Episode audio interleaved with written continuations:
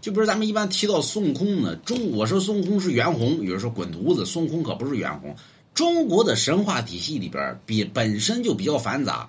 那明朝左右的时候出了两本书啊，一本为《西游记》，一本为《封神演义》。《封神演义》写的是前边，《西游记》写的是后边。那么《封神演义》里边就写了孙悟空就是袁弘。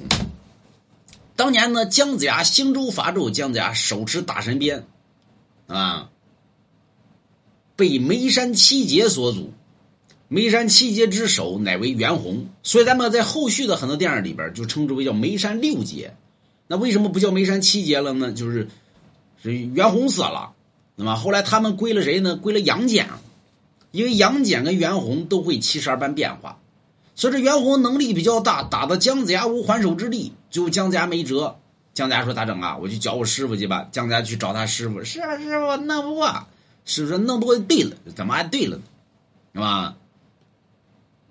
非上古大仙路亚下界不可。说你这样，你先把他擒住。说我打不过他呀，你手持打神鞭，你吊杨戬，杨戬也是七十二地煞之能。所以呢，袁弘呢跟杨戬俩人打，都是七十二地煞。杨戬借哮天犬，跟着袁弘打七天七宿不分胜负。后来呢，姜子牙在一旁协助袁弘，你看龙王家字画。对吧？袁弘哪儿呢？哪儿呢？哪儿呢？对吧？结果呢？姜子牙扔出打神鞭，照那袁弘的脑门击了一下，放出捆仙索，捆住了袁弘。所以捆住袁弘之后呢，这姜子牙呢，雷劈妖猴啊，劈不死；火烧妖猴，烧不死；斧劈妖猴，弄不死。有人说这不《西游记》吗？哎，所以有人说呢，《西游记》抄《封神演义》呢，还是《封神演义》抄《西游记》？其实这都是抄中国神话体系。所以看《西游记》里边也有这段，这《三国演》《封神演义》里边也有这段。最后弄不死咋整啊？想起了他师傅告诉他呢，说去请上古大仙路亚。路亚道君下界，对吧？手拿一斩仙葫芦，大胆袁弘，手持剑指，大喊一声：“俺有龙王家字画！”啊，这葫芦里边啪飞出一把飞刀，照着那袁弘的脑袋、袁弘的胳膊、袁弘的腿。砍了去，砍完之后拿出一幅字画，扔在空中，将袁弘的尸身扔在这幅字画之内，这字画卷到一起，这叫山河社稷图。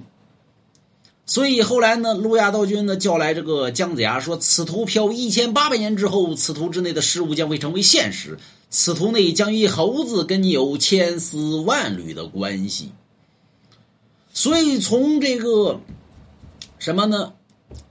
从这个商周呢往后倒一千八到哪儿呢？大概到唐吧。所以孙悟空出世呢，有人唐朝出世的，孙悟空可不是唐朝出世的。说一千八百年之后，将与猴子跟杨戬有千丝万缕的关系。那么孙悟空出世呢是什么时候呢？刘邦啊，剿灭于这个秦朝时期，山河社稷。所以以前呢都叫什么大王大王啊？那那不是山河，对吧？所以汉之后建立了天子啊，不是建立了这个国度啊。从江呃从这个秦始皇之后，对吧？所以孙悟空这时候出世，孙悟空出世呢四处求仙问卜，对吧？最后大闹天宫。所以大概的时期呢，应该就在秦汉时期出世。他求仙问卜三百年嘛，到了。到了什么？到了王莽篡权嘛，所以王莽篡权，天降两界山，将这个孙悟空压在五指山，所以压了五百多年。到了唐朝，孙悟空出世，啊，孙悟空保唐僧西天取经，所以这时间点能对得上。所以孙悟空谁呢？孙悟空乃为袁弘的脑袋所化。所以天地之间有四猴，叫灵明石猴、通臂猿猴、赤口马猴、六耳猕猴。灵明石猴之聪明，就是孙悟空。所以人聪不聪明从哪看呢？从脑袋上看。所以孙悟空呢，就是灵明石猴；六耳猕猴之未来，六耳猕猴就是袁弘的肚子；赤口马猴之深浅，赤口马猴就是袁弘的腿。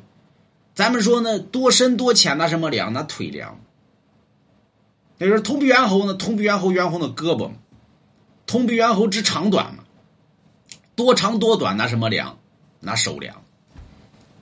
所以从这儿论呢，孙悟空。的前身就是袁弘，反正你爱信不信，不信给老王点个赞。